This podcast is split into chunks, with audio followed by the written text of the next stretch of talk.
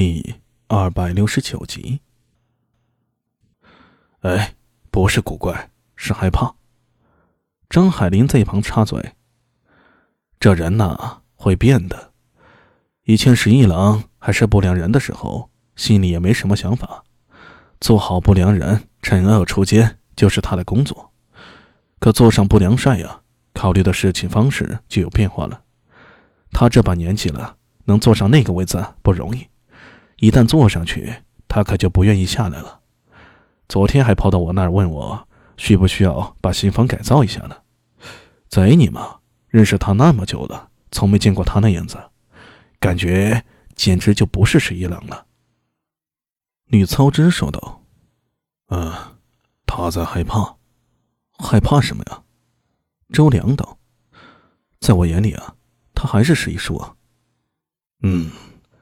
问题就在这里，你把他当做是遗书，但他不想你把他当做是遗书，而是当做陈帅。至于吗？周良笑了。当然至于了，而这个问题就出在阿弥身上。呃，我？苏大为一脸懵逼的表情，瞪大了眼睛说道：“呃，和我有什么干系啊？因为如果他下去了。”你最有机会接替他，呃，开什么玩笑？我资历太浅，哪有什么资格？怎么没有资格？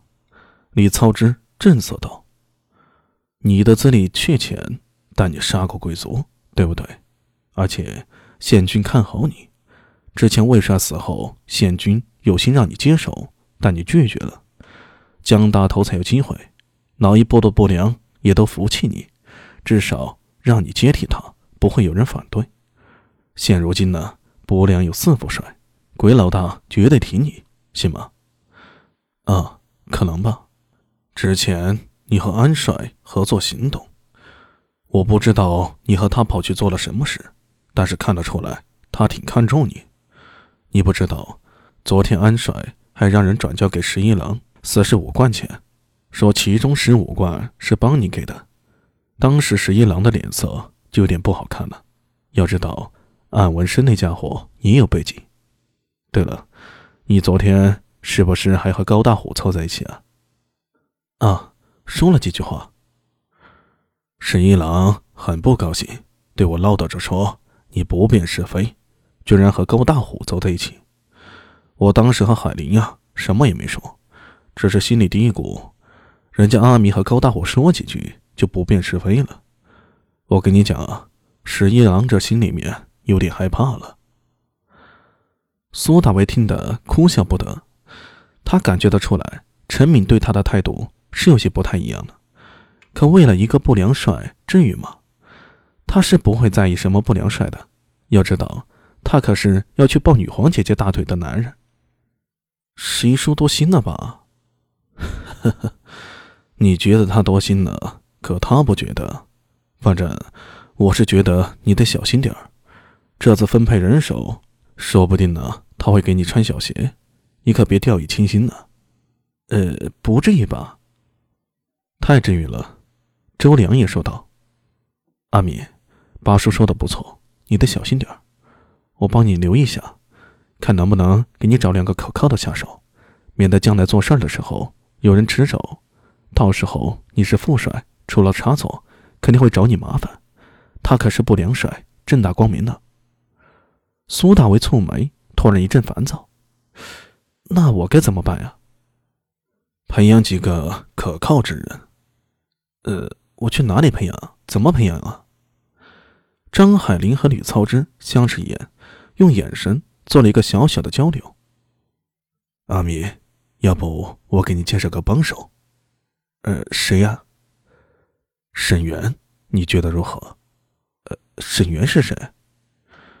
苏大为疑惑的看着吕操之和张海林，然后扭头问周良：“丰安坊那头人熊，沈源，就是他。”见苏大为人一脸迷茫，周良解释道：“就是丰安坊那个打架王，呃，他呀。”苏大为露出恍然之色。说沈源是谁呢？他真不清楚，但提起打架王，他倒不太陌生。那是丰安坊的一个奇人，年二十岁，却生得十分强壮，有差不多两米的个头。这沈源是长安人，从小父母双亡，后来他叔叔把他领养了，可不想才一年，叔叔也出事了，夫妻双双亡故。从那之后啊，他就一个人在丰安坊街头流浪，没有人愿意和他亲近，因为觉得这小子命太硬了，和他亲近了会被克死。从十岁开始。沈渊就成了一个流浪儿。按理说，这样的遭遇换普通人很可能会有一些心理扭曲，可沈渊不一样，他是努力的想让大家接纳他，只是他的方式有点古怪，那就是打架。不过他并不是随意和人打架，而是专打抱不平。有人被欺负了，他就路见不平，拔刀相助。有一次，一对夫妻在街头吵闹，丈夫打了妻子一巴掌。被沈源看到了，冲上去就把她的丈夫给打了一顿，差点被关进大牢里。越是如此，大家就越疏远他，大家越疏远他，他就觉得自己做的不够，越是要打抱不平。反正这是挺奇葩的一个人。苏大为说道：“呃，我不认识他，怎么找他呀？”我认识，如果你同意，我改天把他喊过来。要说的话。这倒是个合适的人选，他天天在街上路见不平一声吼的，倒不如把他招进不良人。但加入不良人和他以前在街头打架可不一样，大家都认识他，也不会真的和他计较。可那些亡命之徒，那是要闹出人命的。我倒是同意他来，但必须是他自己愿意啊。这个当然，我会和他说清楚的。正说着，柳娘子端着酒菜进屋了。哎你们别说了，快过来吃酒。今天是中秋，大家别拘束啊。阿弥，去我房里把那坛我从昆明池带回来的酒拿出来，好好陪你八叔他们喝一杯。话音未落，聂苏端着一盆蒸菜走进来了。哥哥，开饭了。